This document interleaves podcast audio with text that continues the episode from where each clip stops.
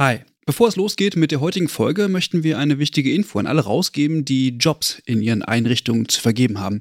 Denn ab sofort kannst du deine Stellenanzeige hier bei uns im Podcast platzieren.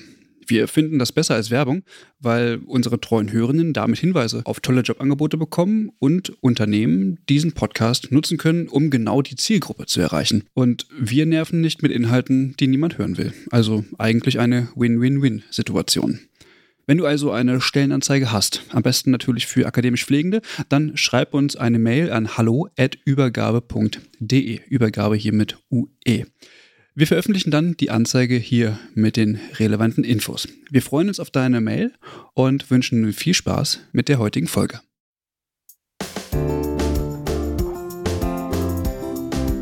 Hallo und herzlich willkommen zur neunten Folge des Pflegeupdates. Mein Name ist Caroline und heute gibt es wieder eine ganz klassische Update-Folge mit zwei kleineren Themen. Erst möchte ich beleuchten, wie es zurzeit um die Pflegekammer in Nordrhein-Westfalen steht. Da gibt es ein paar Neuigkeiten. Und danach werfen wir gemeinsam einen Blick auf die neuen Pflegepersonaluntergrenzen, die für nächstes Jahr bekannt gegeben wurden. In der letzten Übergabefolge war ja Sandra Postel zu Gast und es ging um die Pflegekammer in Nordrhein-Westfalen. Da könnt ihr auch gerne noch mal reinhören, wenn ihr noch mal schauen wollt, was denn überhaupt die allgemeine Arbeit einer Pflegekammer ist. Und ja, da gab es ja auch einige Debatten, also sowohl auf Twitter als auch auf der Website. Da kann man vielleicht noch mal einen Blick drauf werfen. Und passend dazu gibt es jetzt auch neue Entwicklungen, die vielleicht ganz interessant sein dürften, vor allem vielleicht für die Pflegenden aus Nordrhein-Westfalen. Den Errichtungsausschuss der Pflegekammer Nordrhein-Westfalen, den gibt es nämlich jetzt schon ein Jahr. Der ist ja dafür zuständig, die Pflegekammer aufzubauen. Und im letzten Jahr hat der Errichtungsausschuss zum Beispiel die Voraussetzungen für eine Kammerwahl geschaffen, auch natürlich viel über die Kammer und deren Anliegen informiert und die Registrierung der Pflegefachpersonen in Nordrhein-Westfalen organisiert. Derzeit läuft die Registrierung der Mitglieder. Also jeder, der in Nordrhein-Westfalen Pflegefachperson ist, kann sich freiwillig registrieren lassen. Aber ansonsten erfolgt das natürlich auch primär über die Arbeitgeber und Arbeitgeberinnen in der Pflege. Und wenn dann dieser organisatorische Rahmen erstmal steht, dann soll im März nächsten Jahres die Wahl der ersten Kammerversammlung stattfinden. Hierfür kann sich übrigens auch jede Person aufstellen lassen, die sich als Mitglied registriert hat. Also nur so für diejenigen, die vielleicht drüber nachdenken und in Nordrhein-Westfalen wohnen.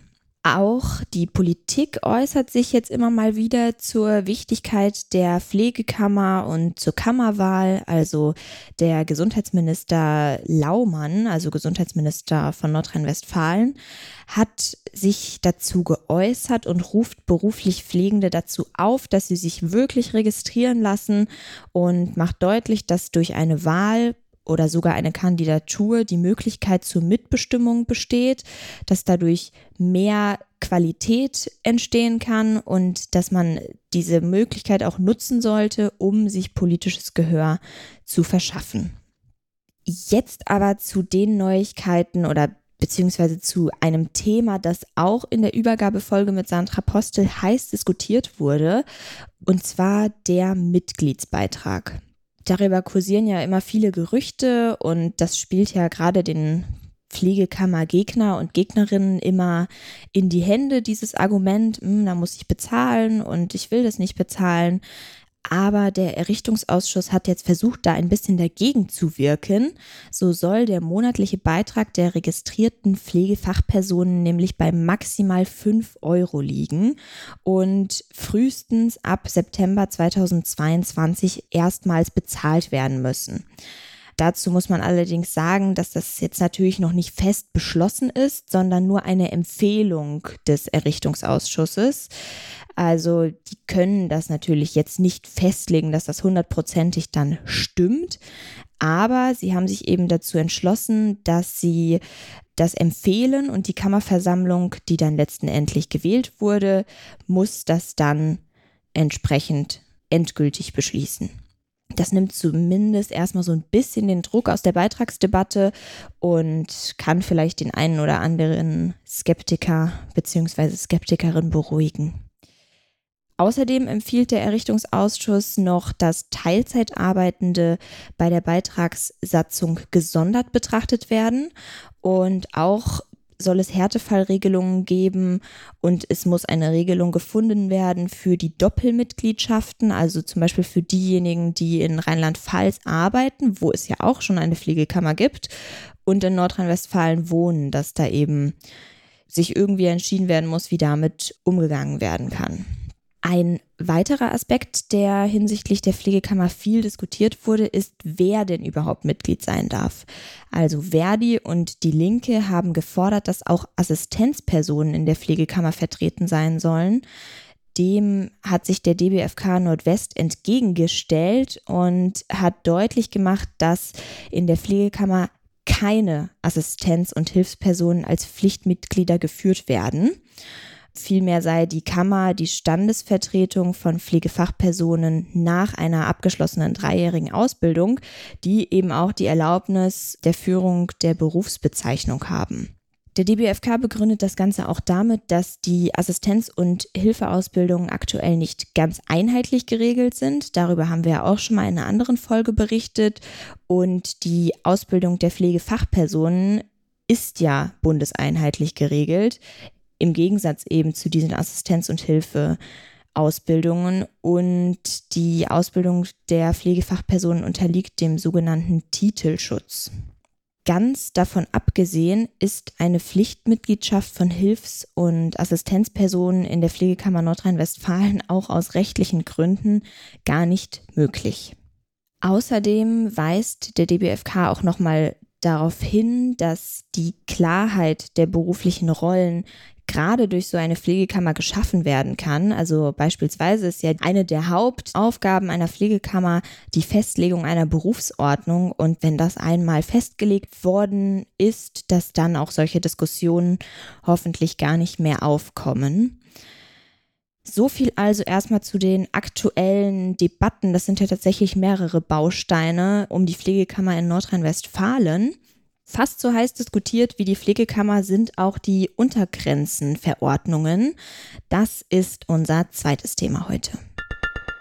Die Diskussion um die Untergrenzen sind ja sicherlich vielen bekannt. Die gibt es ja auch schon eine ganze Weile und wurden zunächst ja nur für einige Fachbereiche in der Pflege vom BMG festgesetzt.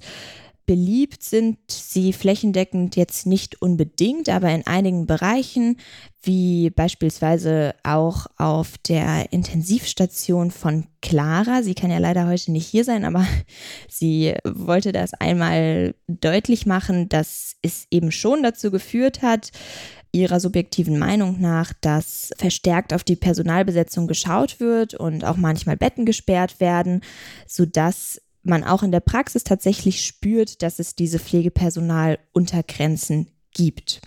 Und hier sollten wir vielleicht noch mal genauer drauf schauen. Bei den Untergrenzen geht es ja nicht primär darum, das Pflegepersonal zu entlasten. Das ist vielleicht ein Nebeneffekt, aber Hintergrund des Ganzen ist es, in pflegesensitiven Bereichen die Menschen vor möglichen Folgen einer personellen Unterbesetzung zu schützen. Also dass beispielsweise ähm, Komplikationen nicht auftreten, dass Pflegefehler weniger oft passieren, einfach weil entsprechend Personal da ist, was sich kümmern kann oder was seine Arbeit im Prinzip einfach anständig ausführen kann.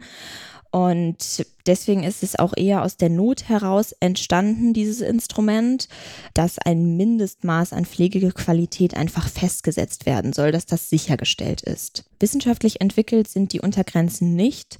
Sie spiegeln nicht den tatsächlichen Bedarf wider, den es vielleicht für eine gute und auch professionelle Versorgung überhaupt bräuchte.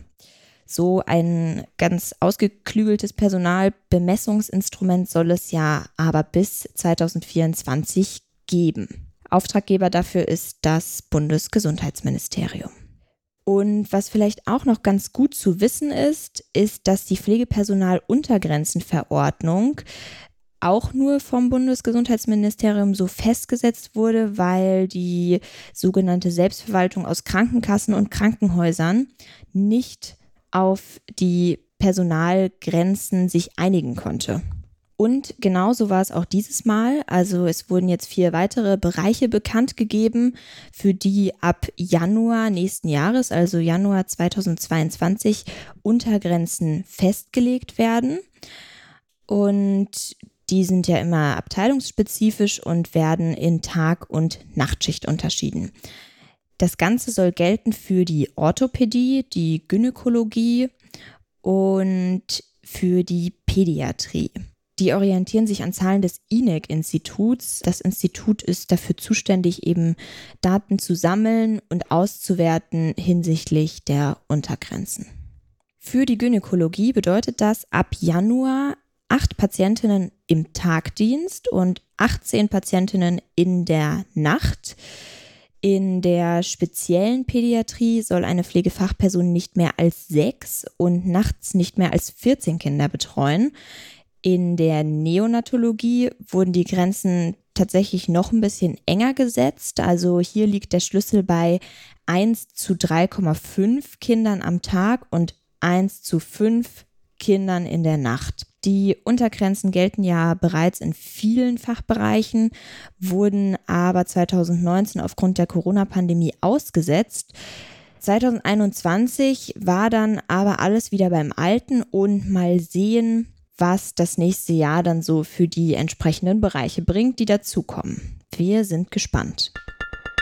Ja, die zwei Themen haben wir jetzt schon ausführlich besprochen.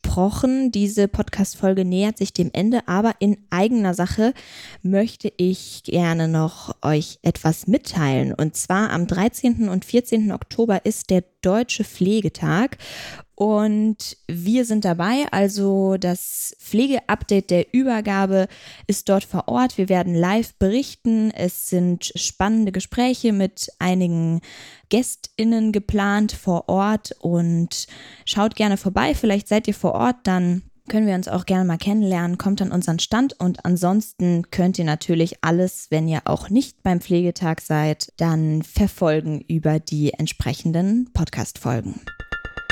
Dann möchte ich noch auf eine Sache hinweisen, und zwar am Sonntag, also morgen, ist Bundestagswahl. In der letzten Folge, Folge Nummer 8, haben wir ja ausführlich alle größeren Parteien ein bisschen genauer unter die Lupe genommen, geschaut, was sie denn für die Pflege tun möchten, was sie erreichen möchten. Und deswegen nochmal der Aufruf, falls ihr noch unentschlossen seid, hört nochmal in die letzte Folge rein, die Folge Nummer 8, und geht auf jeden Fall wählen. Also wir haben alle die Zukunft in der Hand, kann man ja wirklich so ein bisschen sagen. Und wir sollten wirklich alle von unserer Stimme Gebrauch machen. Deswegen nochmal der ganz, ganz große Appell, geht morgen zur Wahl.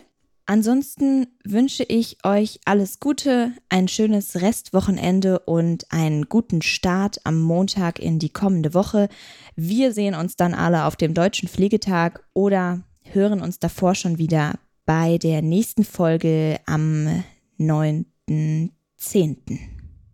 Tschüss.